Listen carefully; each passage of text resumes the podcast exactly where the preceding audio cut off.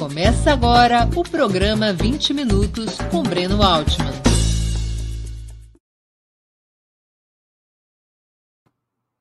Bom dia. Hoje é 12 de novembro de 2021. Bem-vindos a mais uma edição do programa 20 Minutos. Nossa convidada é Eliane Brum, escritora, documentarista e colunista do El País, edição brasileira Ganhou mais de 40 prêmios nacionais e internacionais por suas reportagens. Seu livro mais recente, publicado pela Companhia das Letras, é Banzeiro Ocotó, uma viagem à Amazônia, centro do mundo. Depois ela me diz se a pronúncia do título foi correta. Antes de começar a conversa, gostaria de pedir que façam uma assinatura solidária de Opera Mundi em nosso site ou se tornem membros pagantes de nosso canal no YouTube. A imprensa independente e Opera Mundi precisam da sua ajuda para se sustentar e se desenvolver. Também peço que curtam e compartilhem esse vídeo, além de ativarem o sininho do canal. São ações que ampliam nossa audiência, nosso engajamento e nossa receita publicitária. Nossos espectadores também poderão fazer perguntas à convidada nas áreas de bate-papo das plataformas a quem as fizer no canal de Ópera Mundi no YouTube, peço que contribuam com o super chat ou o super sticker, mesmo que seja uma pequena contribuição, ela é muito importante para nós. Outra forma de colaboração é através do Pix. Nossa chave é apoie, apoie@operamundi.com.br. Vou repetir: apoie@operamundi.com.br www.editorial.br. A razão social, última instância editorial limitada. Bom dia, Eliane. Uma honra e um prazer ter sua presença no 20 Minutos. Obrigado por aceitar nosso convite. Bom dia, Breno. Prazer estar aqui com vocês. Eliane, desde 2017 você vive em Altamira, no Pará, um dos maiores municípios do mundo em extensão uhum. territorial. Por que você resolveu se mudar para essa cidade? Porque eu amo, eu cubro a Amazônia, Breno, desde 1998.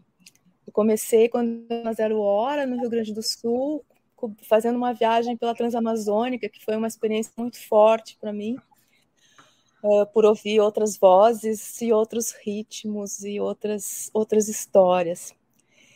E desde então eu vim cobrindo a Amazônia, diversas Amazônias, porque a Amazônia é sempre muito tem muitas muitas Amazônias, não, é sempre um plural.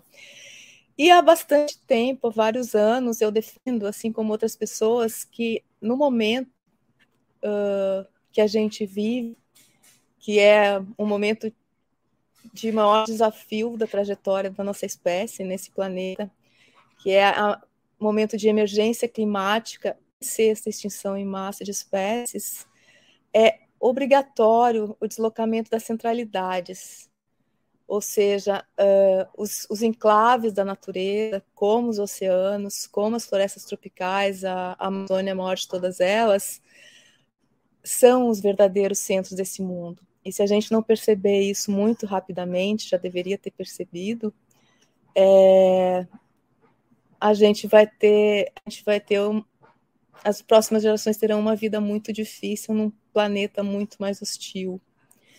Então, como eu defendia isso, uh, mas eu estava sempre indo e vindo, né? Era uma enviada especial mesmo que nos últimos, das últimas, na última década, desde 2010, quando eu saí uh, do mundo do, da, na, da, do emprego, né? Passei a ser freelancer. Eu era enviada especial por mim mesmo, já que eu bancava meus próprios projetos. Eu ia e vinha. E aí, em 2016, eu estava andando por Altamira, uh, no inverno, que aqui é janeiro, fevereiro, uh, esse, e estava chovendo muito pouco, já por, por, conta da crise climática e, e também de Belo Monte. E uh, e eu parei, eu estava com uma amiga que é psicanalista, que a gente estava organizando um projeto que se chamava que se chamou Refugiados de Belo Monte para fazer escuta do sofrimento de ribeirinhos expulsos pela hidrelétrica. E aí me, ali me deu, acho que isso já vinha acontecendo dentro de, de mim há muito tempo, e me deu assim, foi quando a chave, né, quando veio, eu disse para ela, eu vou, eu vou me mudar para Altamira. Percebi que, por coerência, se eu sou jornalista e se eu defendo que a centralidade precisa ser deslocada, eu preciso deslocar o meu próprio corpo para o centro do mundo. Eu, não faz sentido eu, eu ser jornalista e não estar no centro do mundo. Então, eu queria cobrir o Brasil e o planeta desde o centro do mundo. Então, foi por essa, foi por, por coerência, de então de deixar o centro do o maior centro brasileiro, que é São Paulo no sentido convencional, para me deslocar concretamente, né, com o meu corpo para um dos maiores centros do planeta, que é a Amazônia. E essa, esse deslocamento de centralidades, ele é importante, é importante dizer, ele não é um deslocamento apenas geopolítico, é um deslocamento das centralidades do tipo de pensamento que pode nos conduzir no presente a um futuro possível. Quer dizer, a gente não vai. Quando a gente fala que a crise climática.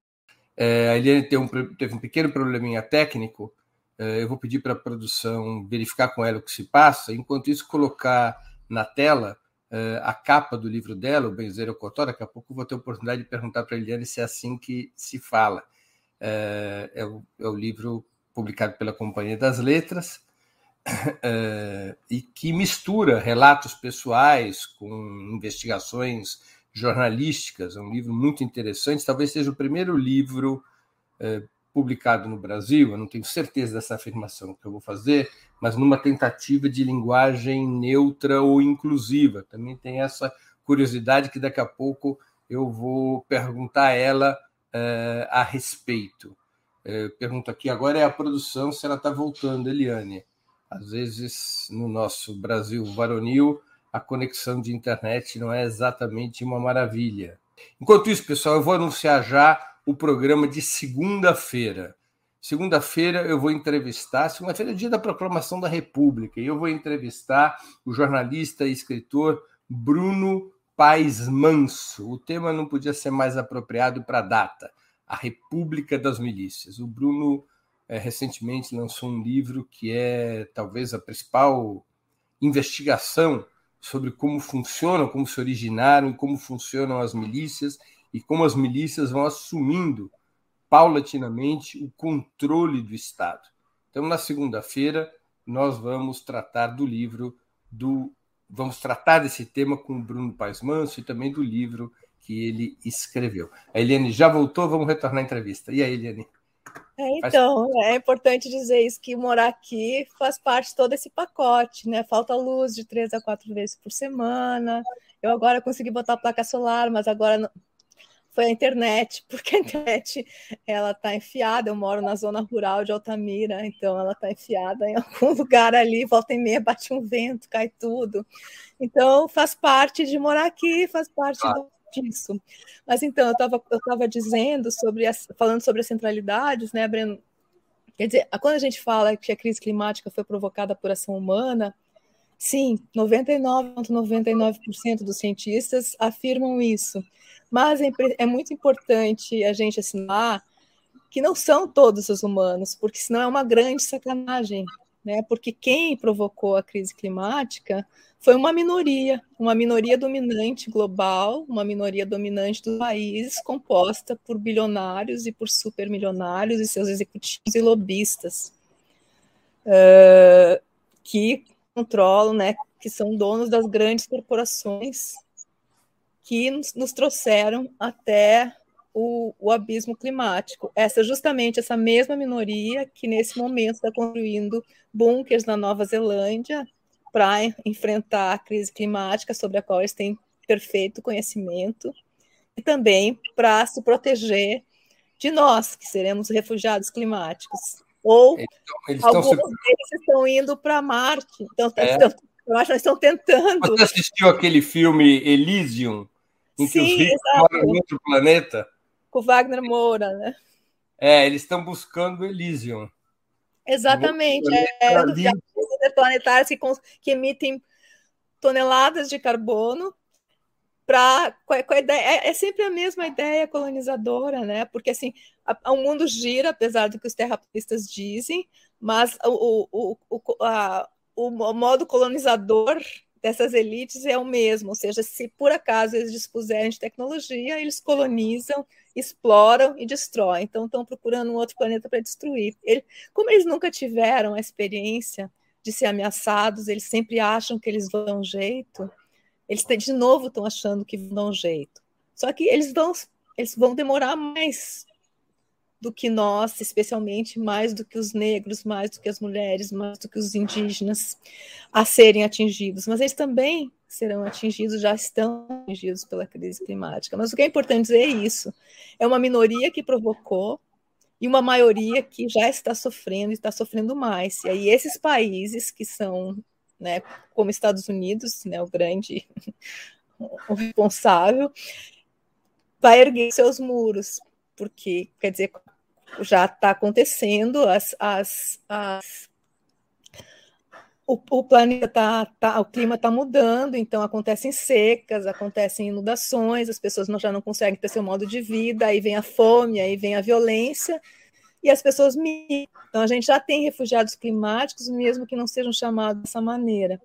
Bom, eu digo isso porque não, o pensamento não, não vai ser o pensamento uh, de matriz ocidental, branco, patriarcal, binário, que vai nos que foi justamente o pensamento que nos trouxe até o abismo que a gente está vivendo, que vai nos tirar dele porque isso não faz nenhum sentido. Então, a mudança de centralidade é uma mudança de centralidade de pensamento, de modo de vida, em como de ser estar nesse mundo, de como habitar esse planeta.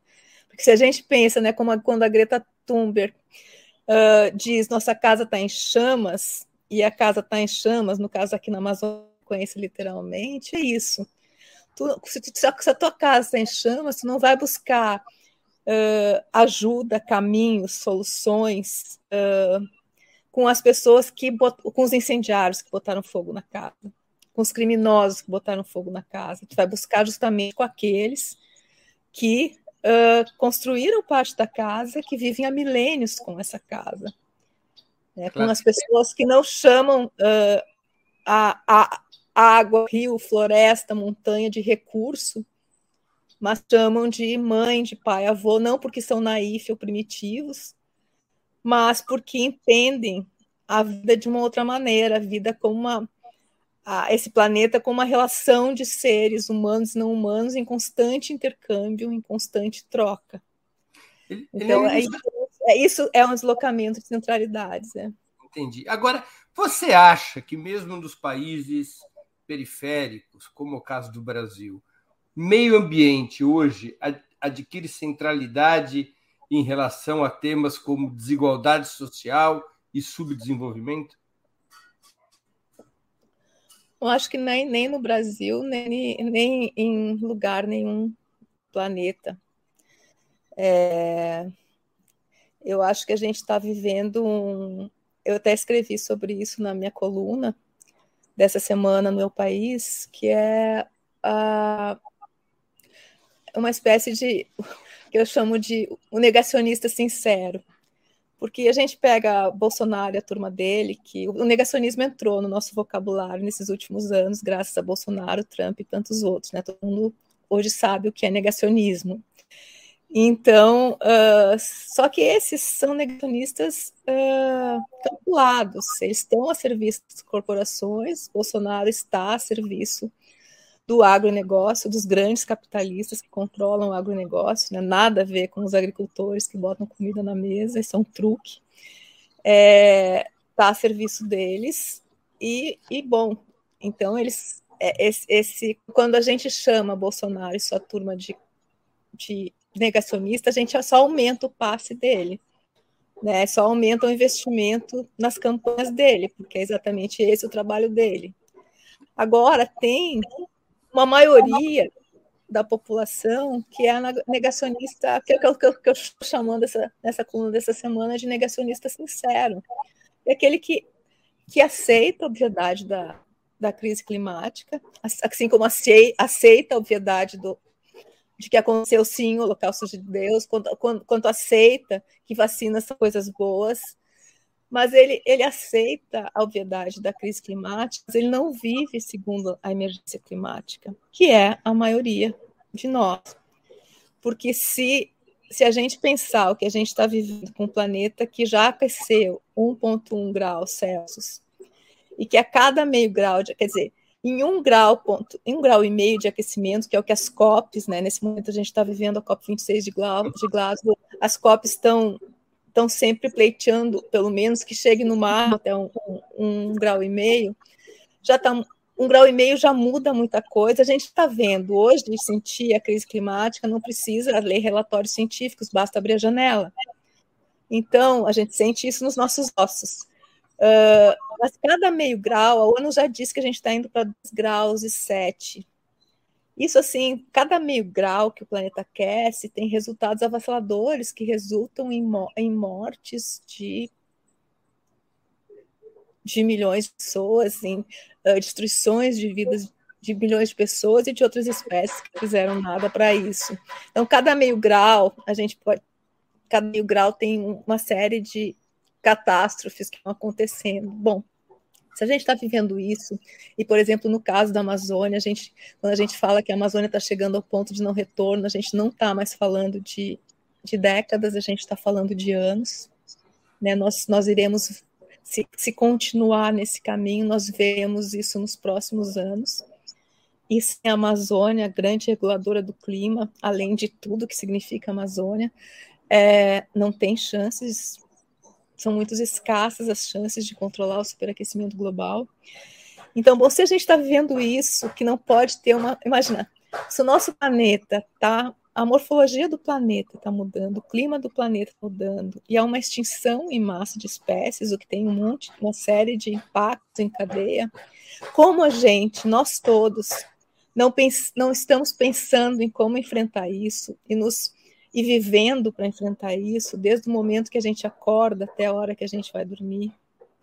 Mas não, tem um negacionismo generalizado, e não, só, não é só na população geral, mas também entre os cientistas, mesmo assim, porque viver de acordo é diferente de saber. Saber não basta mais, aceitar a obviedade não basta.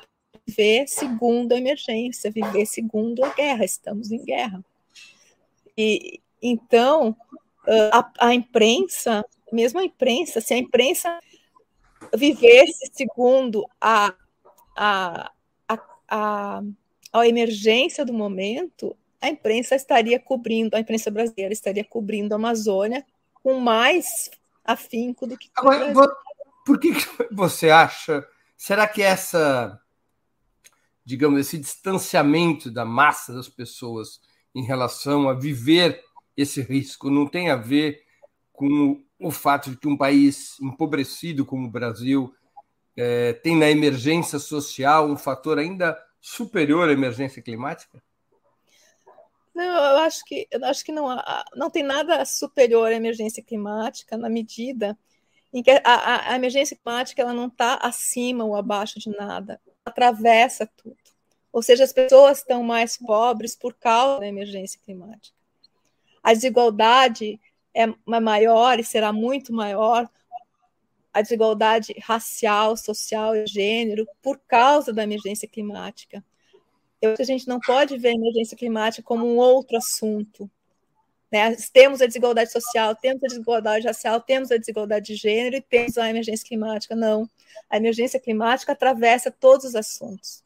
Eu acredito que hoje um jornalista, por exemplo, ele é jornalista climático ou é jornalista exatamente porque uma, uma, uma emergência desse porte, totalmente inédita na nossa experiência como espécie, ela atravessa tudo.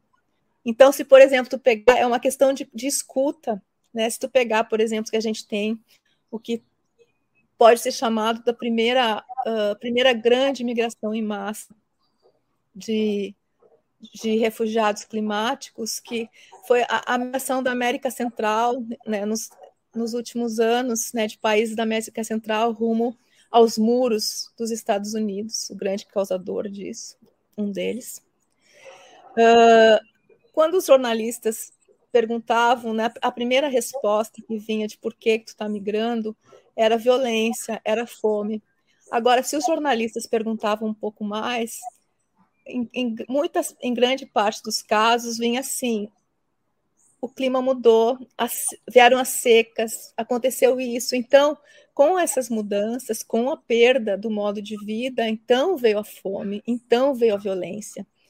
Então, o que a gente teve foi uma, uma a primeira migração de massa de refugiados climáticos, mas nem toda a imprensa foi capaz de nomear dessa maneira, porque também tem muita dificuldade. Então, é, a desigualdade já está aumentando por conta disso. Uhum. Quando, quando gente... O que, que, quer dizer, perdão, o que quer Não, dizer benzeiro ocotó? Primeiro, é essa pronúncia, benzeiro ocotó? Ocotô, é, ocotô, ocotô. é Ocotô é, é, é um pé fechado esse O, pelo menos foi o que me explicaram. Os dois primeiros ossos são abertos. Vou até pedir para a produção colocar de novo a capa do livro assim do lado da Eliane, pode até me tirar da tela, coloca o livrinho assim do lado da Eliane para as pessoas poderem anotar o nome do livro. É Benzeiro Ocotô. E o que, que quer dizer? Ocotô. Banzeiro. Desculpa, eu tô com laringite, então a voz de vez em quando é umas falhadas. Eu e você estamos igual uma dupla caipira. Eu com tosse. Exato. Hum. Banzeiro é como o povo do Xingu e do, dos rios amazônicos e, talvez de outras regiões, mas eu encontrei aqui primeiro. É como o povo do rio Xingu chama o redemoinho que se forma nas águas. Depois de Belo Monte, tem lugares que antes não tinha banzeiro e agora tem banzeiro no rio. Eu sempre penso que é a raiva do rio. E é e banzeiro então é algo que tu tem que ter muito cuidado, porque senão tu vai ser puxado Uh, então, tu se espera o banzeiro mainal ou não, não passa quando tem banzeiro. E, e o que aconteceu aqui com Belo Monte foi um banzeiro, e eu acho que o que está acontecendo no Brasil e no mundo. Opa, teve mais um probleminha de conexão. Alô? Você me ouve? Voltou, voltou, voltou tá agora. Estamos tá indo, vamos, vamos desse vamos jeito. Lá. Tranquilidade, é assim mesmo. Deixa eu fazer uma outra pergunta. Classe, raça e gênero tem imbricação com a questão amazônica? Total. Quem a tá gente combina, a gente combina de tossir um, tossir um de cada vez para o pessoal não ficar achando que isso aqui é uma conversa hospitalar. Vamos fazer uma tabela, né? É, então, uh, sim, sem dúvida. É, basta ver quem está morrendo aqui. É, aliás, é, quem está na linha de frente, e isso é muito importante, é, são os povos indígenas. Né? O que, o que, qual é o projeto do Bolsonaro? Uh, o projeto que ele leva a, a, extremos que não tinham sido levados, pelo menos desde a ditadura empresarial militar, uh, embora a, a política de exploração da Amazônia, de, de, de entender a Amazônia como, e seus povos como corpos para exploração, o olhar colonizador ele, ele atravessa, infelizmente, os governos da redemocratização. Mas o Bolsonaro está levando isso, levou isso a um outro patamar, só comparável da ditadura. E é justamente abrir terminar de abrir as terras protegidas, uh, as terras públicas, porque onde estão as terras públicas hoje? Grande parte na Amazônia, onde tem os territórios indígenas, onde tem as unidades de conservação, onde vivem comunidades ribeirinhas, onde tem quilombos, uh, mas especialmente as terras indígenas, para né, todos os projetos, agora tem um, um, ataque né, massivo no Congresso de projetos para fazer exatamente isso, marco temporal, a, a, a, lei da grilagem, que é a chamada regularização fundiária, mas de regularização fundiária não tem nada, é a lei da grilagem, e vários outros projetos exatamente para que as terras públicas que pertencem à União, pertencem a todos nós, porque os indígenas têm usufruto, mas as terras são públicas uh, elas passem a ser abertas, elas vão para o estoque de terras comercializáveis. E aí, como terras comercializáveis, elas estão acessíveis a, aos ruralistas, aos amigos do Bolsonaro, a base de apoio de Bolsonaro. Então, se continuar nesse caminho, a Amazônia vai se transformar numa grande fazenda de gado, numa grande lavoura de soja, numa gigantesca cratera de mineração. É esse o caminho que está surgindo. E quem está com seus corpos? E você não saiu do Rio Grande do Sul para ver de novo uma região virar pasto? É, e nem ver os gaúchos fazerem isso. É, é, então, quem está na linha de frente com o seu corpo, lutando em nome de todos nós, são justamente os povos indígenas, uh, os quilombolas, as comunidades uh, ribeirinhas. E quem é uh, vítima desse processo são esses povos que foram arrancados da floresta, que no meu livro eu chamo de deflorestados, uhum. e ao ser arrancados da floresta foram convertidos em pobres, esse genérico em que a identidade desaparece, nas periferias de Altamira e de outras cidades amazônicas. Então, eles são os mais atingidos. E hoje, em todas as frentes, são as mulheres que são, estão na linha de frente da liderança pela Amazônia. Nesse momento, a gente é importante que as pessoas saibam, porque essa é a nossa, é a nossa rotina aqui. Eu acordei já essa madrugada, às três da manhã, com, com essas notícias, com notícias terríveis de, dos atentados nas casas das pessoas, pessoas já em refúgio, refúgios tendo sendo expostos, porque uh, aqui né, a, a, está em processo no Congresso a legalização do crime. Então, se essas leis todas para abertura das terras, para transformar terras públicas em terras privadas forem aprovadas, o que está se, tá se legalizando é justamente o crime. Uh, então, isso acontece em Brasília. As consequências aqui são imediatas e acontecem em um outro ritmo. Aqui, o crime já se legalizou. Então, quem está fugindo e quem está sendo morto e tem, quem está se tratando como sendo tratado como criminoso são os defensores da Amazônia. Agora, em, isso tem acontecido nos últimos anos, quando chega o mês de novembro, já se começa a preparar a saída das lideranças da floresta.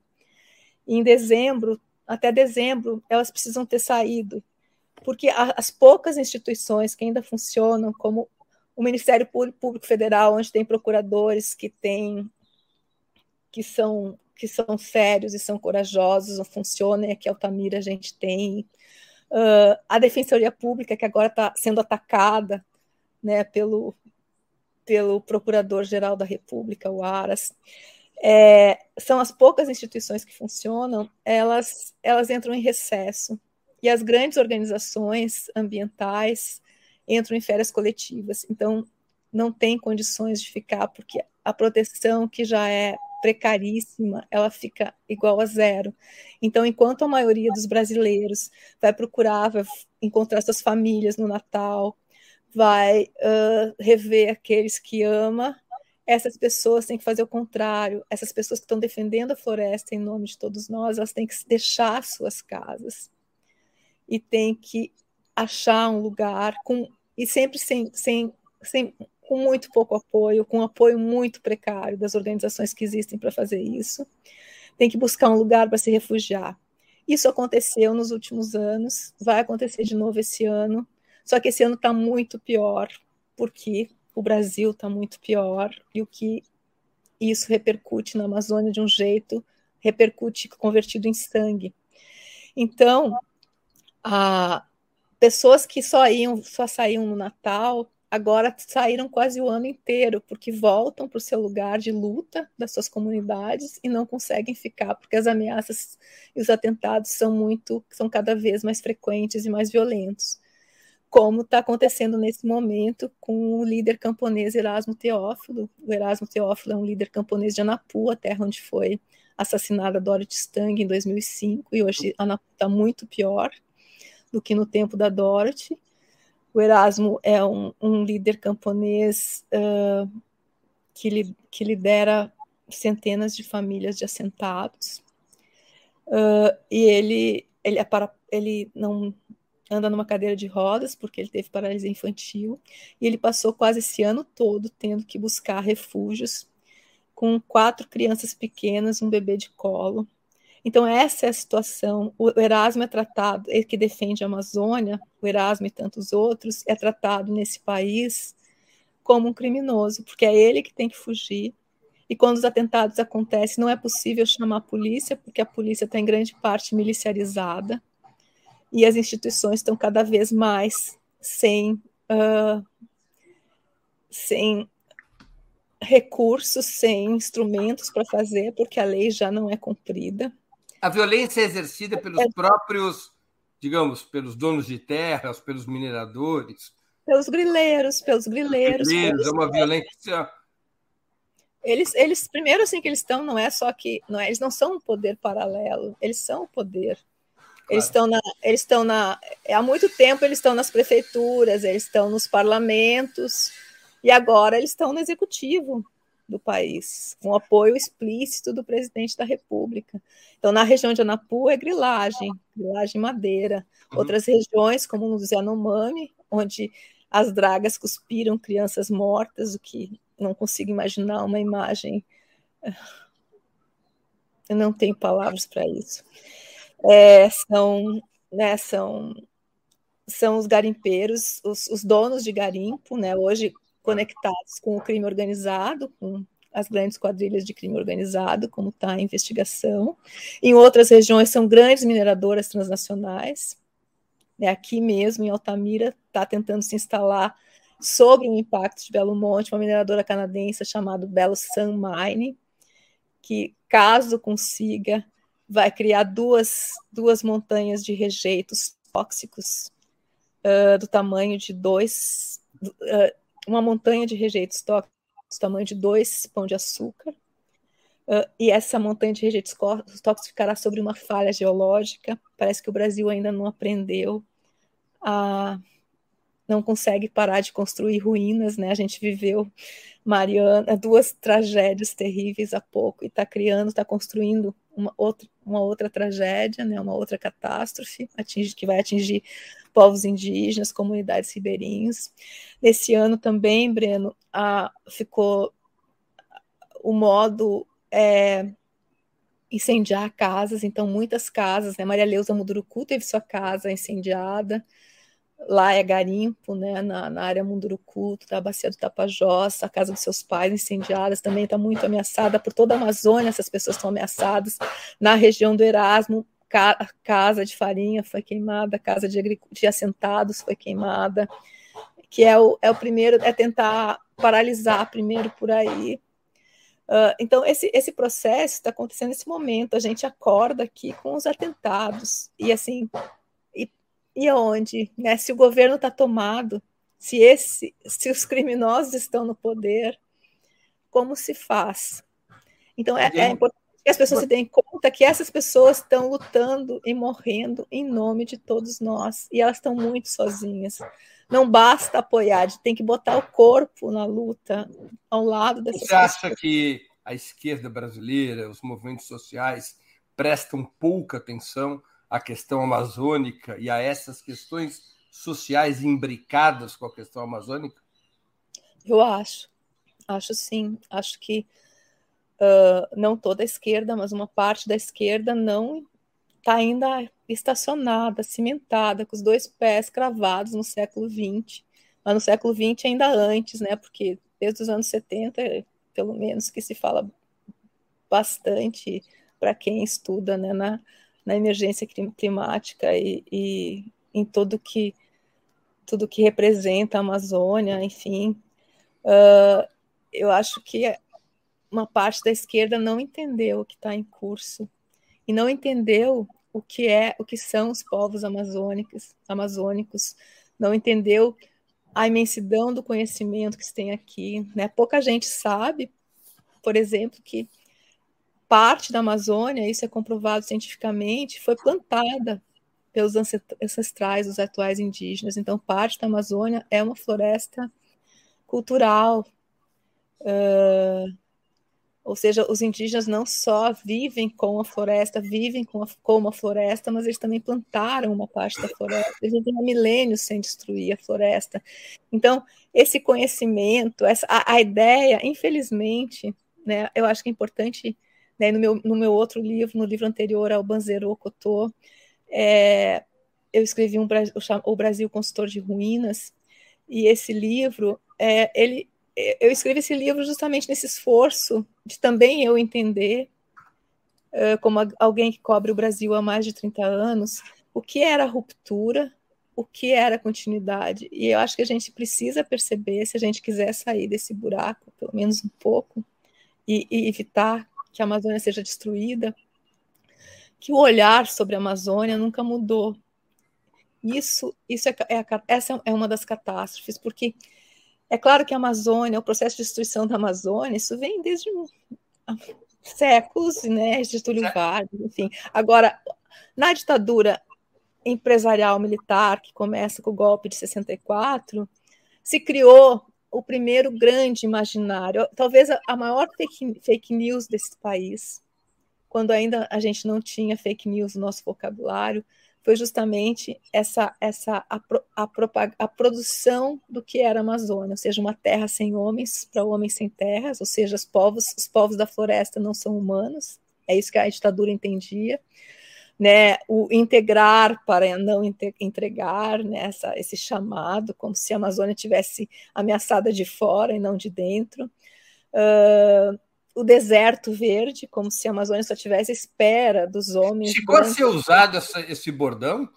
Uma terra, sem, uma terra sem homens. Para, para homens, homens, sem terra. terra. É o bordão do sionismo, esse. É o bordão da ocupação sionista em Israel. É, e esse era o bordão da, da, da, do, da, da ditadura uh, na Amazônia. Né, um dos slogans mais conhecidos. Esse eu não, eu não sabia desse. É.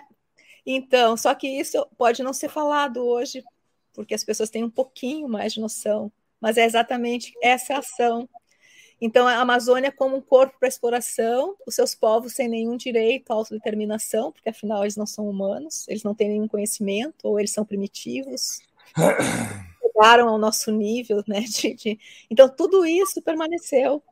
E quando a ditadura foi finalmente uh, não superada, porque nunca superamos, nem nunca tivemos justiça para os crimes da, cometidos pela ditadura. É, mas quando iniciou o processo de redemocratização, é, esse imaginário persistiu. Essa eu acho que é uma das, talvez o maior exemplo de continuidade que a gente tem, porque durante os governos de redemocratização, todos os planos, as ações, elas foram obedecendo, com algumas variações, mas foram obedecendo mais ou menos esse mesmo imaginário da Amazônia como o olhar colonizador sobre a Amazônia, né? fazendo a mesma coisa que os, que os portugueses fizeram quando chegaram ao Brasil. Invade, uh, extermina a população local, ou converte em pobre a população local, explora e deixa os pedaços. Então, era, esse... era a nova fronteira econômica do desenvolvimento. Exatamente, tanto que foi justamente, né, a gente precisa dizer isso, porque ou a gente vai com as contradições ou a gente não vai.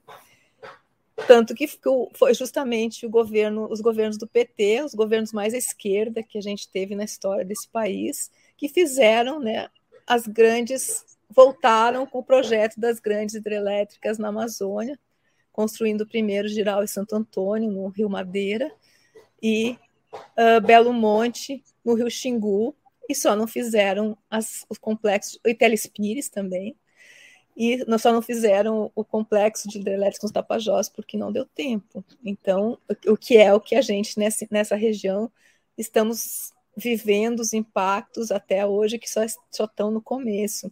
Então, é isso é é, é inacreditável que isso aconteça nesse século, quando a gente está enfrentando, quando se sabe tudo que se sabe.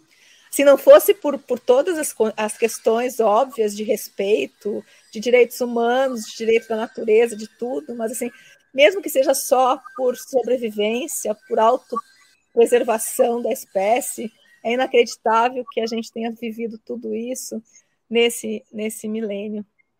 Eliane, aí, deixa eu fazer uma questão. e depois vem Bolsonaro.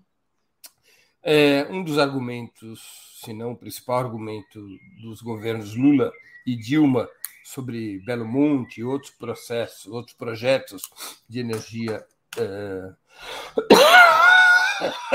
Agora foi a minha vez disso. Hidrelétrica, era de que não havia outra alternativa tão barata e potente para gerar a energia necessária para o crescimento do país que não a energia hidrelétrica. Eu vou te fazer a seguinte pergunta: Como garantir a preservação amazônica e, ao mesmo tempo, gerar a energia fundamental para o crescimento da economia? Há uma alternativa para isso ou a opção seria repensar radicalmente a própria ideia de desenvolvimento e crescimento econômico? Eu acho que a primeira coisa a dizer é que me, me soa assim, eu fico muito chocada ao ouvir uh, barato algo que cobra morte, que custa a morte de pessoas, custa a morte de não humanos, custa a morte uh, de uma grande parte de um rio, custa a morte de um pedaço da floresta. Como, Breno, isso pode ser barato? Que tipo de mentalidade de esquerda considera isso barato? Eu realmente eu, eu chego, chego a passar mal quando eu ouço esse tipo de, é, de sabe, o barato. Porque, assim, primeiro, antes de chegar nessas questões que tu falou, eu vou, eu vou dizer o que eu vi aqui. Eu vi eu estava aqui, eu estou aqui, ninguém me contou. Eu documento isso desde 2011 e eu vou no enterro das pessoas, eu sinto, eu, eu escuto a dor das pessoas. É, o que aconteceu aqui com Belo Monte? Primeiro, a gente precisa dizer que antes Belo Monte é um projeto da ditadura que nunca foi, nunca foi possível executar na ditadura por conta da resistência como alguém comentou, acabei de ver aqui que passou a Tuíra, né, a indígena Tuíra, Paiapó Tuíra, uh, colocou, colocou o facão numa foto que rodou o mundo, num funcionário da Eletronorte, que atravessou a história, né, um, um dos prepostos do José Sarney, para defender justamente a vida, quando, quando Belo Monte se chamava Cararaô. E essa, essa hidrelétrica nunca foi feita que por conta da resistência. Quando o PT chegou ao poder, os movimentos sociais e os povos daqui uh, relaxaram com respeito a isso, porque disseram: bom, esse problema a gente não tem mais, essa hidrelétrica não vai ser construída, porque esse é um compromisso. As lideranças do movimento social de Altamira são fundadoras, foram fundadoras do PT aqui. E elas demoraram muito tempo para poder acreditar. E como demoraram tempo demais, não conseguiram se reorganizar. E o movimento social rachou por conta disso. É, os, naquele momento, os maiores especialistas nessa área diziam que Belo Monte, pelas condições sazonais do rio Xingu, ou seja, o rio Xingu é um rio que fica seco metade do ano, não teria capacidade de, de gerar energia. Ou seja, quando se diz que Belo Monte é a quarta hidrelétrica do mundo, a maior hidrelétrica totalmente brasileira, já que Itaipu é binacional, isso é um engodo, porque isso é potência. Mas só que Belo Monte nunca vai gerar isso. E é potência a abstrata, ela não tem como ser atingida. Né? Não tem como, não tem. Isso todos os especialistas disseram que Belo Monte era muito mais para gerar propina do que para gerar energia. E tanto que há pouco Belo Monte estava operando com meia turbina. Então, uh, mesmo assim, ela foi feita com tudo o que se sabia. E aí eu assisti Belo Monte ser feita da seguinte maneira: Belo Monte, as pessoas, a maioria dos, das famílias ribeirinhas, elas, elas não sabem ler e escrever. E elas eram coagidas e não tinha ninguém para protegê-las. Elas, chegaram, elas chegaram coragidas a assinar. Eu posso apresentar para vocês dezenas de famílias que foram que assinaram papéis com o dedo, papéis que não eram capazes de ler e perderam tudo. Pessoas que tiveram suas ilhas e suas casas queimadas. Todas essas pessoas, né, como o seu Otávio das Chagas, que é uma das famílias que eu acompanho, que nunca tinha morado na sua vida em nenhum outro lugar, a não ser a sua ilha, e foi jogada na periferia de Altamira. Hoje até os ossos do pai do seu Otávio estão embaixo do paredão de Belo Monte. Quando ele foi me contar a sua história, ele não sabe, ele não tinha nada para documentar aquilo que ele dizia, porque toda a memória dele, tudo, toda a vida dele, tudo, todas as marcas da vida dele viraram água pior do que qualquer refugiado que foi embora do seu país por epidemia, fome ou guerra, porque pelo menos fica uma materialidade, mas quando a memória vira, água não, não sobra nada, então ele passa a contar a sua história pelas suas cicatrizes, porque era tudo que tinha restado. E aí o seu Otávio, aí eu percebi que os refugiados de Belo Monte tinham sido reduzidos ao território do seu próprio corpo. Tudo, toda a marca que eles tinham de que tiveram uma vida eram as suas cicatrizes no corpo. Então, isso aconteceu, essas pessoas foram jogadas nas periferias, viraram pobres, pobres urbanos. Uh, pessoas morreram de AVC depois de sair, saírem do escritório da Norte Energia.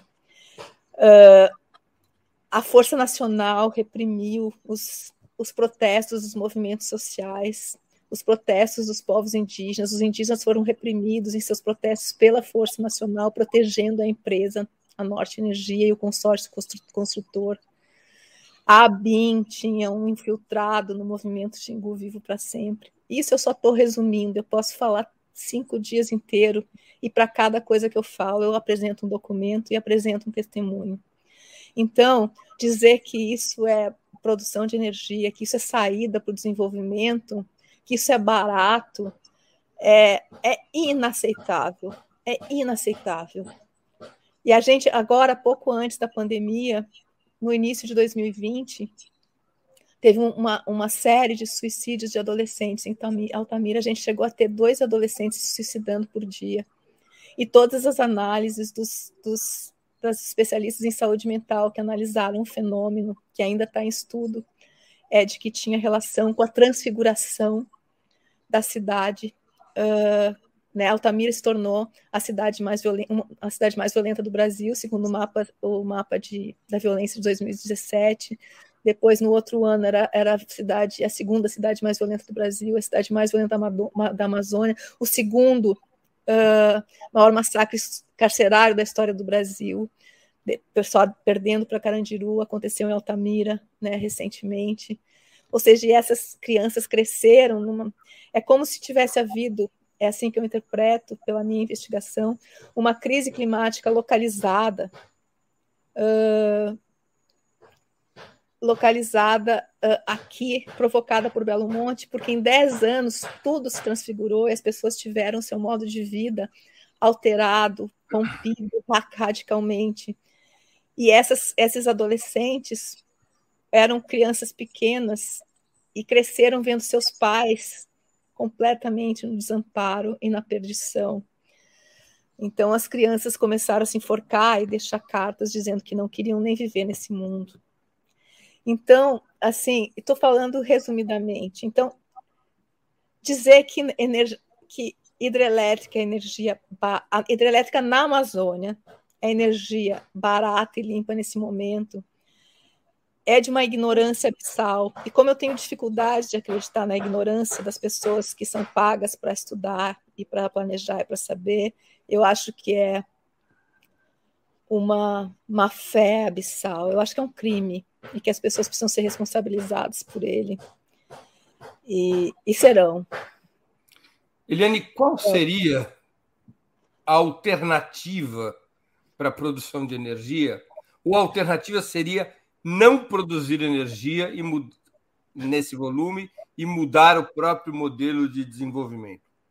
É, então, a gente aceitando que hidrelétrica na Amazônia não é, não é solução para nada, a gente, eu, eu, assim, a gente precisa uh, ter projeto e apostar uh, em energia solar, especialmente nesse país tão solar. A gente viaja, né? Tu, tu, tu deve viajar e ver países como a Alemanha, que tem pouquíssimo sol e as casas são O Brasil todas... é o verdadeiro lugar onde o sol jamais se põe, não era o Império Britânico. Exato. Só que Porque a gente o Império não... Britânico falava isso, onde o sol jamais se põe. Mas a boa parte do Império Britânico só tinha nuvens. e, mal, e clima ruim o tempo todo. Aqui é o lugar onde o sol jamais se põe. Os camponeses, por exemplo, os, os, as comunidades locais estão tentando fazer projetos de botar placas solares para conseguirem ter energia, porque, uh, mas assim, a gente, a, a, gente viaja por países com quase sem sol, cheio de placas solares. Aqui a gente não tem. Então, investir na, nessa mudança né, da matriz energética. Eólica.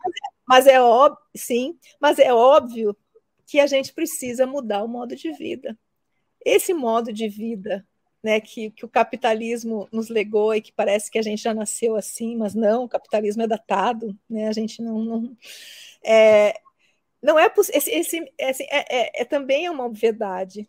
Essa ideia de que o crescimento infinito num planeta finito, ela não é possível. Qualquer pessoa que administra uma casa sabe disso. Né? Não, não é possível. Então, a ideia de crescimento infinito ela não, não é viável, como já está mais do que claro. Então a gente precisa consumir muito menos energia. A gente precisa viver. Se cada cidadão do mundo tivesse um carro, o mundo acabaria em 15 dias. Exatamente. Agora é claro que tem uma diferença enorme entre um país como os Estados Unidos e um país como a Nigéria. Né? É, é, é essa desigualdade também precisa ser olhada. Quem precisa parar é, imediatamente a é, é. responsabilidade é a conta sobre isso. A, a responsabilidade é a conta, exatamente. Deixa eu fazer uma outra, deixa eu fazer uma outra pergunta. É, na tradição da imprensa brasileira, o jornalismo sobre temas agrários e ambientais sempre foi seu setor mais conservador, até pelos vínculos dos barões de comunicação com a propriedade da terra. Muitos dos donos de veículos de comunicação eram fazendeiros. Aqui em São Paulo, é o caso mais clássico. Os dois grandes grupos de comunicação de São Paulo têm vínculos com a propriedade da terra. Os mesquitas foram tradicionais fazendeiros antes de serem donos de meios de comunicação, e os frias também tiveram um papel destacado na produção agrícola. Isso está mudando? O jornalismo ambiental começa a existir com um novo vigor? Ou você escreveu esse livro exatamente porque pouco ou nada mudou? Não, eu acho que está mudando, mas eu, eu, eu, eu acho que não, não tem jornalismo ambiental, sabe? Acho que a gente precisa ver de um outro jeito. Eu, por exemplo, as pessoas me de, acham, me, hoje me, me, me, me identificam, me colocam na caixa de uma jornalista ambiental. Mas não. Eu comecei a cobrir a, a, cobrir a emergência climática no momento em que eu, como alguém que estava sempre cobrindo direitos humanos, sempre escutando pessoas, sempre, enfim, essa ideia de dizer que eu cobria direitos humanos, eu também dizia porque perguntavam o que que, tu, o que que tu fazia, qual é a tua área que tu cobre, eu nunca sabia o que dizer, então eu dizia direitos humanos, mas eu, eu nunca entendi as coisas como áreas fechadas. Mas, enfim, eu ia contar a história das pessoas, e eu sempre contei a história da maioria das pessoas, ou seja, as pessoas mais espolhadas e também as pessoas mais resistentes. E, a, e eu comecei a perceber, a escutar né, nas entrevistas, mesmo que isso não era nomeado dessa maneira, a corrosão ambiental. Foi a partir desse, daí que eu começo a perceber que algo muito diferente está acontecendo que não podia ser ignorado. Então, no meu trabalho, eu sou atravessada uh, pela, pela emergência climática, porque não há nada, nada em nenhuma área que seja, nenhuma dessas áreas fechadas, nenhuma dessas editorias que não seja atravessado pela emergência climática. Se não está atravessado, é porque o repórter não soube escutar, porque ele não está entendendo aquilo que ele está cobrindo. Então, uh, eu acho que todo jornalista hoje, como eu falei antes, é um jornalista climático. Então, essa, essa é uma, uma razão. A outra coisa é que a gente tem hoje uma série de, uh, de, uh, de agências de jornalismo investigativo independentes que estão surgindo e que estão fazendo coberturas muito importantes uh, com esse ponto de vista, já com esse conhecimento, já com essa compreensão, como agência pública, como a Repórter Brasil, como a Amazônia Real. A Amazônia Real é um exemplo disso, né? A primeira agência na Amazônia, contando a Amazônia desde a Amazônia. Uh, hoje a gente também tem que estar tá começando a ter jornal. É porque a imprensa brasileira, além, né, além de ter essa marca que tu fala, que é uma marca do Brasil, que vem desde a da fundação do Brasil. A fundação do Brasil é essa, vem desde as campanhas hereditárias, né? a questão da, da posse da terra, as nossas elites, a história das nossas elites, e continua sendo. Agora, a gente também tinha redações onde os, os, os jornalistas, as nossas redações, uh, Breno, eram brancas, ainda são brancas e são predominantemente de classe média. E é óbvio que isso impacta em tudo aquilo que é produzido. É esse o viés, é esse o olhar. Recentemente, por conta de uma pressão de fora, né, se começa a abrir para colunistas negros, para uh, pessoas trans, para tem, mas ainda é, é, majoritariamente branca e majoritariamente uh, conduzida por homens brancos. Então, e hoje também está começando, tem um movimento de começar a ter uh, jornalistas, né, comunicadores, repórteres dos povos indígenas, uh, dos povos quilombolas, dos povos ribeirinhos. E eu espero que eles invadam o jornalismo, que eles mudem até o conceito de jornalismo. Acho que essa contra-invasão ela precisa acontecer para que a gente possa uh, enfrentar o que está vindo também pela imprensa. Mas hoje, assim, não existe, não, eu não, não acho que não, não existe jornalismo ambiental. Se, se, se existe jornalismo ambiental, é porque não é ambiental, porque a emergência climática ou atravessa tudo, ou a gente não está documentando direito.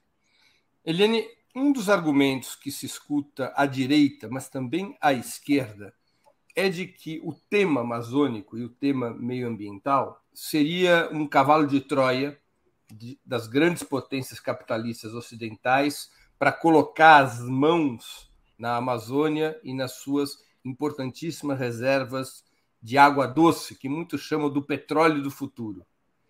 Qual a tua opinião sobre a internacionalização do tema amazônico? Há de fato uma disputa ou uma narrativa por parte dessas potências capitalistas para se apoderar ou controlar as riquezas amazônicas?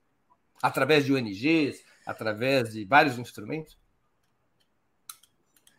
Essa, essa, uh, essas campanhas, essa, essa, como chamar isso, né? Essa, essa ideologia de que uh, a Amazônia é nossa e, e a Amazônia é tá, que, que os, os, os, gringos querem botar a mão na Amazônia para se apropriar da Amazônia, isso é usado, foi usado massivamente, né, pela, é, é, é parte da doutrina da ditadura empresarial militar que as pessoas engolem até hoje. Eu, não, de, eu cubro a Amazônia há mais de 20 anos e nenhuma vez, não passou um ano que eu não recebi, como eu, como eu converso, como eu estava sempre em, estados amazônicos, então as pessoas passam a me escrever, eu recebi milhares de spams e de ameaças dos gringos uh, que querem invadir a Amazônia, a Amazônia e isso isso está assim como é o mesmo imaginário da ditadura, né, a Amazônia como corpo para exploração, é também isso. Olha, é, são os gringos, os gringos que estão querendo espolhar a Amazônia.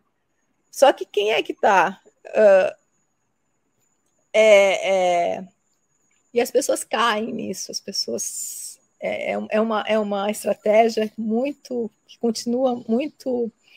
funcionando muito bem, e as pessoas continuam acreditando nela. Primeiro, uh, a Amazônia a Amazônia é nossa. A Amazônia é, se a Amazônia pudesse ter um dono, ela seria dos povos indígenas que plantaram a floresta, parte dessa floresta. Só que os povos indígenas uh, também, a gente chama povos indígenas, mas os povos originários, que são né, 300 povos diferentes, com culturas diferentes, com línguas diferentes, eles não se consideram donos da Amazônia, da floresta, eles consideram, eles são floresta. Não é nem que eles pertencem à floresta, eles são floresta também. Essa ideia de propriedade é uma ideia que vem da gente. É... Se a gente vê quem está destruindo a Amazônia, ou seja, a Amazônia nossa para destruir a Amazônia, quer dizer, o Bolsonaro se usa esse discurso que vem desde lá atrás uh, para exatamente entregar a Amazônia, entregar a Amazônia, que deixa de ser Amazônia, passa a ser terra, passa a ser mercadoria, para os seus amigos. Então, ele usa isso para entregar a terra, que é uma floresta, da qual amigos, o planeta. Amigos de todas as nacionalidades. Isso. Exatamente. Tanto desde, então, sim, tem, tem, as, tem, tem várias nacionalidades na Amazônia.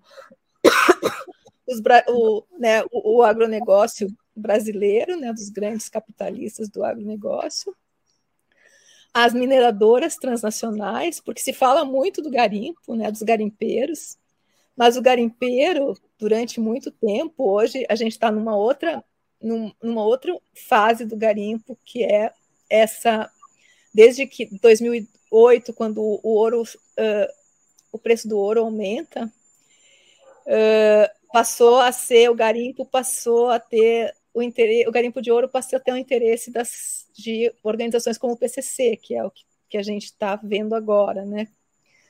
Uh, mas durante muito tempo o garimpeiro era pobre, era basicamente o pobre brasileiro que subia de todos os estados tentando achar um jeito de sobreviver, de, de enfim, de ficar rico dentro Aquela de uma ideia da ideia foto, de riqueza. Aquelas clássicas fotos do Sebastião Salgado, né? De Serra Pelada, exatamente. Assim como o cara que opera a motosserra para os grandes madeireiros também é um pobre, né? alguém que já foi convertido em pobre. Uh, mas quem as, as, grandes mineradoras transnacionais é que, que, que é para é, é, elas que estão dentro da lei, elas que são consideradas empreendedorismo, elas estão destruindo a Amazônia. Então é, é, é, é muito complexo. Mas a, a, a, Amazônia ela é estratégica para o planeta inteiro. Assim, Mas você é favorável? Tem... Você seria favorável a algum mecanismo de internacionalização da Amazônia e, portanto, de perda relativa da soberania brasileira como instrumento para tentar combater uh, esses, essas chagas que vão destruindo a vida amazônica? Eu acho que a, a gente não. O que está acontecendo não pode continuar, porque a Amazônia não, não vai uh, não vai sobreviver ao que está acontecendo. Eu sou favorável às pessoas todas lutarem pela Amazônia e aos assim tem pessoas no mundo inteiro lutando pela Amazônia mas a gente precisa lutar muito mais. É, é o que os, os, as lideranças indígenas têm dito na, na COP26, as que saíram aqui da Amazônia e foram para a COP26, dar o seu recado de que não basta apoio, uh, não, não basta investir dinheiro, precisa tá, lutar lado a lado. Nós, a Amazônia precisa ser, não é nem essa questão de internacionalizar disso, de como. Não, a Amazônia precisa ser a nossa causa comum. Nós, hoje, no Brasil, a gente não tem nenhuma outra causa maior do que impedir que a Amazônia chegue nos próximos anos ao ponto de não retorno. E isso não vai vir daqueles que destruíram a Amazônia. Isso é como as periferias já descobriram há muito tempo, é nós por nós. Uh, então, assim, é, a gente precisa de uma aliança pela Amazônia. A Amazônia, ela fundamentalmente a Amazônia pertence a, a, todos, humanos e não humanos. Ela não pertence, nós, nós, precisamos, nós precisamos ser outro tipo de gente que não, não pertence ou, per, ou, ou, ou, ou se apropria. A gente precisa viver como parte desse planeta. A gente precisa fazer uma mudança muito profunda e se tornar um outro tipo de gente, um outro tipo de sociedade muito rapidamente. A gente precisa, Breno, a gente tem sido, a gente tem vivido, uh, a gente nunca teve uh, tanta produção da indústria de entretenimento sobre fim de mundo. Né? Fim de mundo uh, tem séries, tem filmes, tem livros sobre fim de mundo. E nem, nem seria necessário, porque tá, é, basta abrir a janela em alguns lugares. Mas parece que a gente ficou completamente incapacitado de imaginar o fim do capitalismo.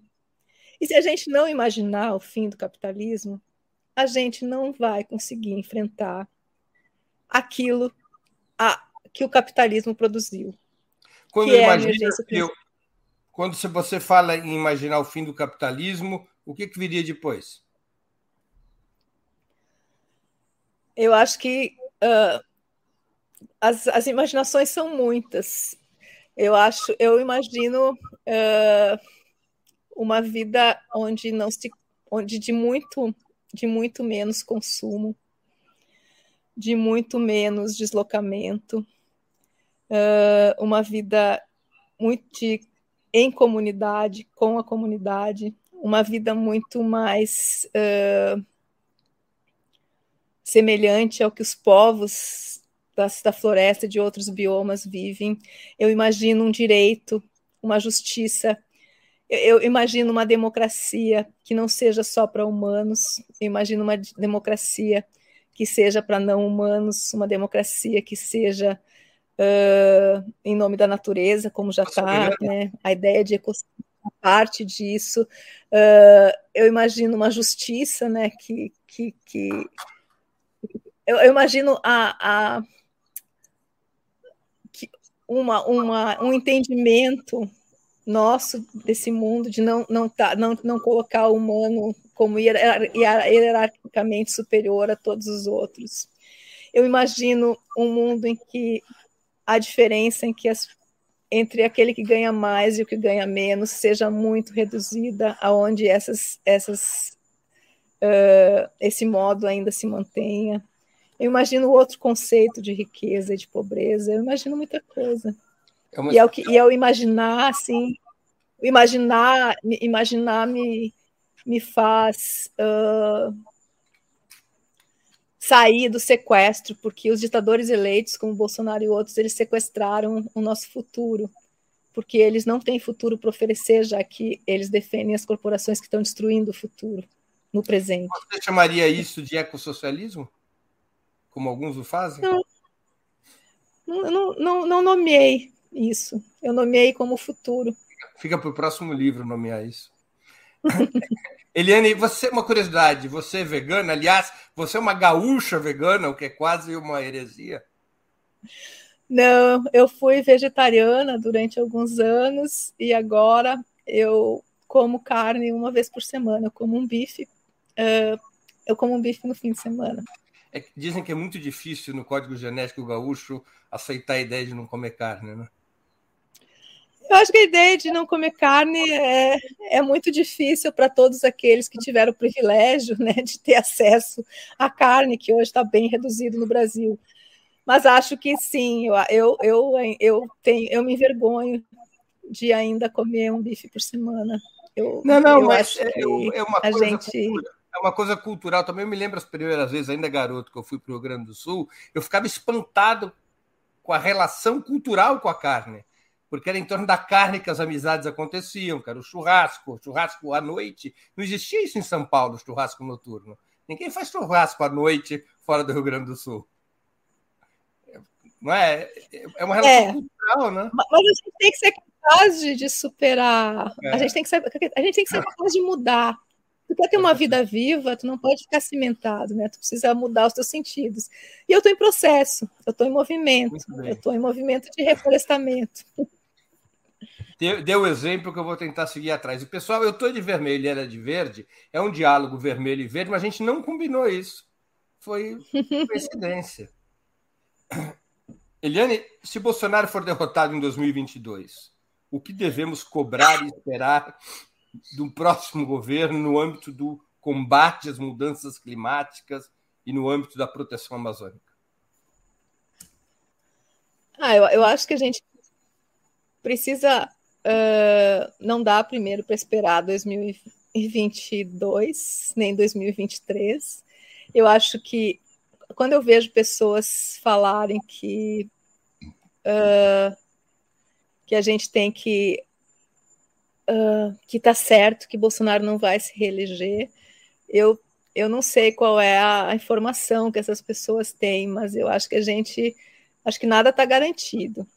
Né? Acho que tem muita, muita coisa para acontecer. O Bolsonaro deveria uh, deveria nunca ter entrado pelos crimes que cometeu, cometeu, ele não deveria ser elegível, mas foi eleito e deveria, pelos instrumentos da Constituição, sofrer impeachment ontem, anteontem, no, no, no primeiro crime de responsabilidade que cometeu.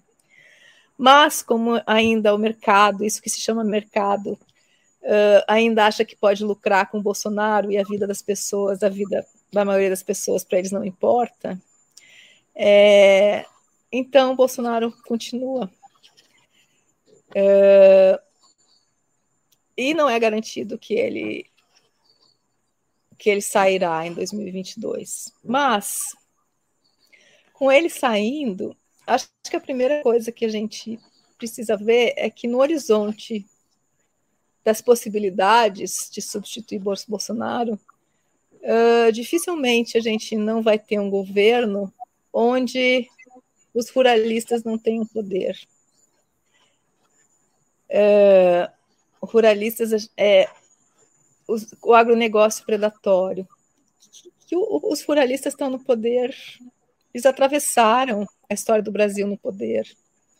E eles, eles tiveram mais ou menos poder e hoje eles estão no poder.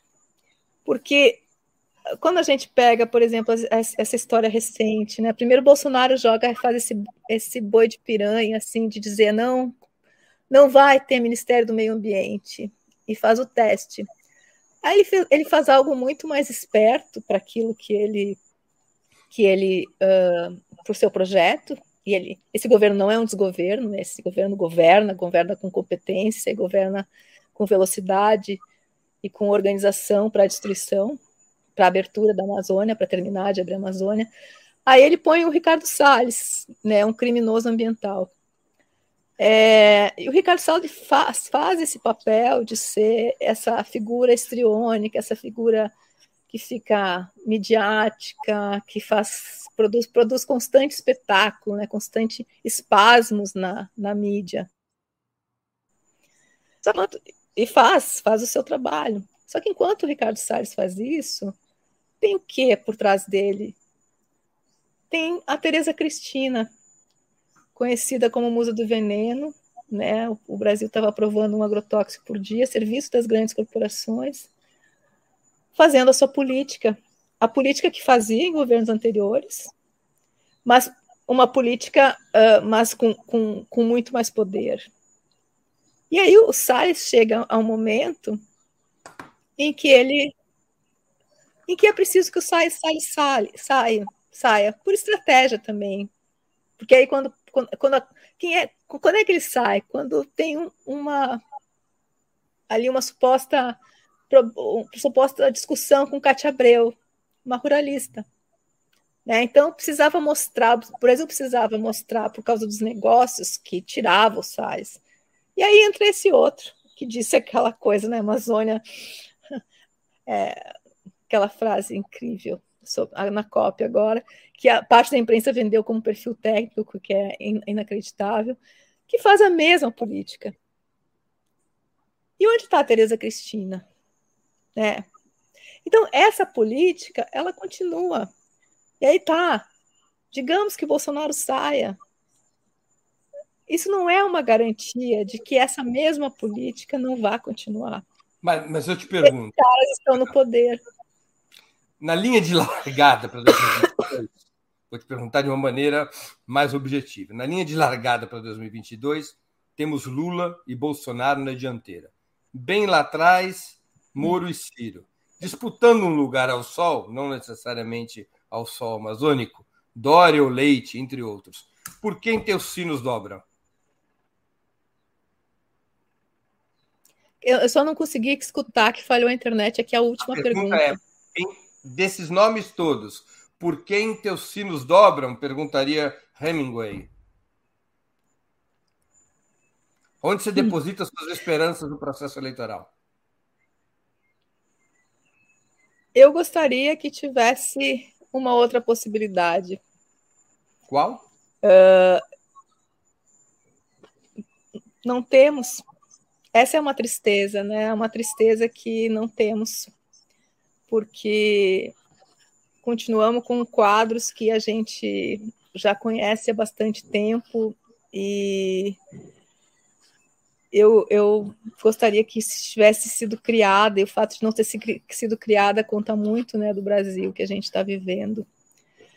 Uh, eu nunca declarei meu voto antes da eleição de Bolsonaro, por ser jornalista, e declarei o meu voto em Haddad na última eleição. Fiz uma coluna dizendo isso, com esse título, porque eu entendia que era uma, uma eleição entre um democrata de um partido uh, com o qual eu tenho respeito por parte do que fez e divergências profundas por parte do que fez, especialmente como tratou a Amazônia, e especialmente pelas grandes hidrelétricas na Amazônia. Mas eu entendia que era uma, uma eleição entre um democrata e um não democrata, que o que estava em jogo era a democracia. Então, eu saí do lugar que nós jornalistas normalmente ocupamos de não declarar o nosso voto e declarei meu voto, porque eu achei que aquela era a minha obrigação naquele momento. Então, eu sempre vou votar contra esse. Uh, contra todas as pessoas que representam o que o Bolsonaro representa. Eu vou votar na opção mais democrática possível. Mas eu, como vários outros,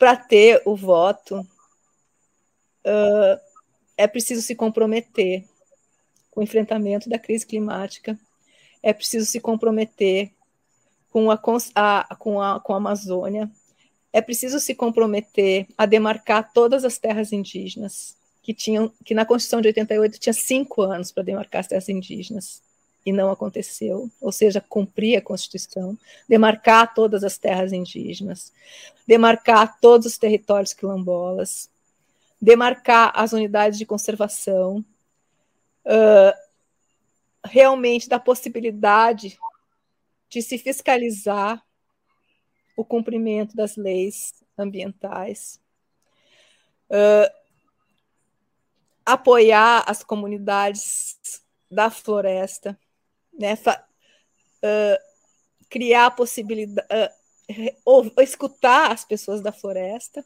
porque elas têm o conhecimento, porque elas protegeram a floresta para nós. Prote... E eu não, eu não falo só das florestas, o Cerrado está numa situação terrível. Agora mesmo está acontecendo o Tribunal dos Povos do Cerrado contra o, o, o genocídio, o ecocídio do Cerrado. Eu faço parte, sou uma das, das juízas é, o Cerrado, que é berço das águas do Brasil, uma savana riquíssima, está sendo destruído. Ou seja, escutar os povos de todos esses biomas que devem ocupar a centralidade, escutá-los, porque eles sabem como viver, eles vivem há, há séculos, e criar com eles uma maneira de enfrentar tudo o que está acontecendo.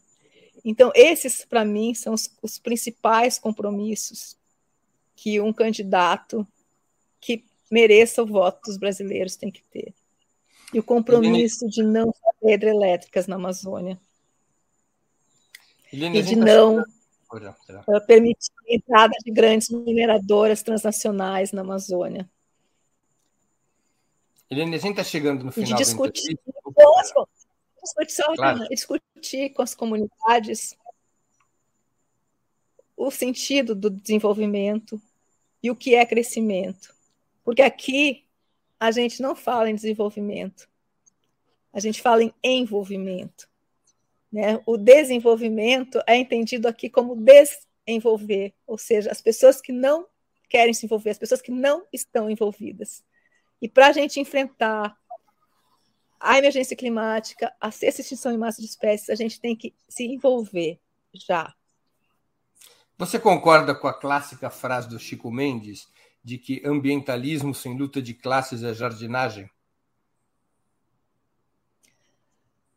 Sim, eu concordo, mas eu, eu acho que uh, a desigualdade racial ela é, ela é muito mais determinante do que a linguagem de classe, do que a desigualdade de classe nesse país.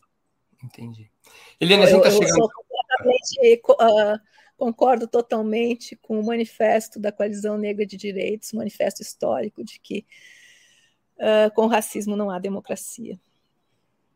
Eliana, a gente está chegando ao final da entrevista. Eu queria te fazer duas perguntas que eu sempre faço aos convidados ao terminar a conversa.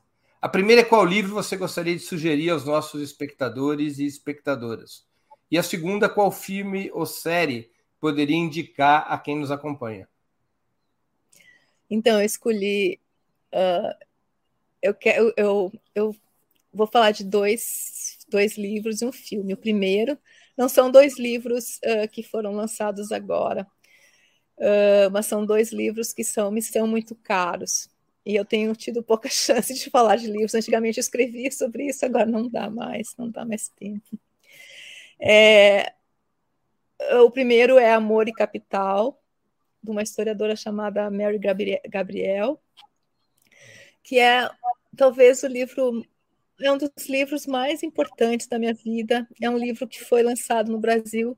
Acho que ele deveria ter tido muito mais repercussão do que ele teve, porque ela fez um trabalho de investigação, assim, um trabalho de historiadora, de repórter, de investigadora, muito, muito precioso, muito profundo nas cartas, em tudo. E ela conta a história de como o Capital foi escrito por Marx a partir da história da família, da história e aí é uma história onde as mulheres da família Marx aparecem de forma muito forte, uma história muito desconhecida, que a gente entende todo o contexto de uma época e que a gente fica tão próximo dessas famílias, dessa família, dos personagens dessa família, que eu fiquei de luto quando cada um morreu. É óbvio que eu sabia que todos estavam mortos, mas eu me senti enlutada, e não foi por uma semana, foram por semanas, porque estava, o livro é longo, ele estava acompanhando minha vida, eu estava economizando o livro, e aí eles foram morrendo e eu fiquei com um buraco dentro de mim, assim, isso é um talento, assim, isso é inacreditável, com uma precisão, assim, uma precisão, um rigor de apuração, é um livro maravilhoso, assim, eu não sei nem se ele está à venda ainda, mas certamente se encontra em sebo, eu recomendo para todo mundo e sempre que eu posso eu dou de presente. O outro livro é, chama Deus Dará, é da Alexandra Lucas Coelho, que é uma, jornalista portuguesa que eu infelizmente não conheço. E a Alexandra escreve um romance sobre o Brasil, uma portuguesa que escreve um romance sobre o Brasil, ela viveu no Brasil, que é absolutamente incrível. É certamente um dos romances sobre o Brasil, assim, tentando uh, mostrar o, uh, o que é essa construção chamada Brasil, é, uh, mais impressionantes, pelo menos que eu já li. Assim, ele é, ele é um trabalho incrível. Assim, eu também acho que ele não teve a a repercussão que ele merecia, porque ele é, é uma grande obra. Assim. E, por fim, o, esse sim é, é uma obviedade e não está faltando mídia para ele, ainda bem, mas por tudo, por todas as tentativas que foram feitas para impedir que a gente assistisse ao Marighella, filme de Wagner Moura, com Marighella negro, né, o seu Jorge, a gente, eu queria falar dele, porque é um ato político, ético de resistência assistir ao Marighella, e além de tudo, o Marighella é um filme maravilhoso. E que nos inspira muito o que estamos vivendo. Eliane, eu queria agradecer muitíssimo pelo teu tempo e por essa conversa tão proveitosa, tão é, interessante. Obrigado pela oportunidade que você deu aos nossos espectadores, às nossas espectadoras e principalmente a mim mesmo. A mim mesmo. E queria fazer eu a minha indicação do livro da semana. Pessoal, vamos comprar e ler o livro Banzeiro Okotô, de Eliane Brum, publicado pela Companhia das Letras. O site da editora tem à venda, nas livrarias, nas melhores lojas do ramo, como se dizia antigamente. Muito obrigado, Eliane, por essa conversa tão agradável e importante. Muito obrigada também, Breno. Foi ótimo conversar contigo, a oportunidade de falar sobre o livro e sobre tudo. Muito obrigada também. Encerramos assim mais uma edição do programa 20 Minutos. Eu queria agradecer a audiência, especialmente aos que contribuíram com super chat, super sticker, ou se tornando membros pagantes do nosso canal. Peço desculpas por dessa vez as perguntas não terem sido lidas em função do desenrolar aqui da nossa entrevista. Nós voltaremos a nos ver na próxima segunda-feira, 11 horas da manhã, com outra edição do programa 20 Minutos. Até lá, obrigado pela audiência de hoje, bom final de semana e um grande abraço. Para assistir novamente esse programa e a outras edições dos programas 20 Minutos, se inscreva no canal do Opera Mundi no YouTube. Curta e compartilhe nossos vídeos, deixe seus comentários. O jornalismo de Opera Mundi é mantido com o seu apoio. Faça uma assinatura solidária em www.operamundi.com.br. Com um pequeno valor mensal, você nos ajuda no desenvolvimento de um jornalismo independente e de qualidade. Obrigado pela audiência e até a próxima.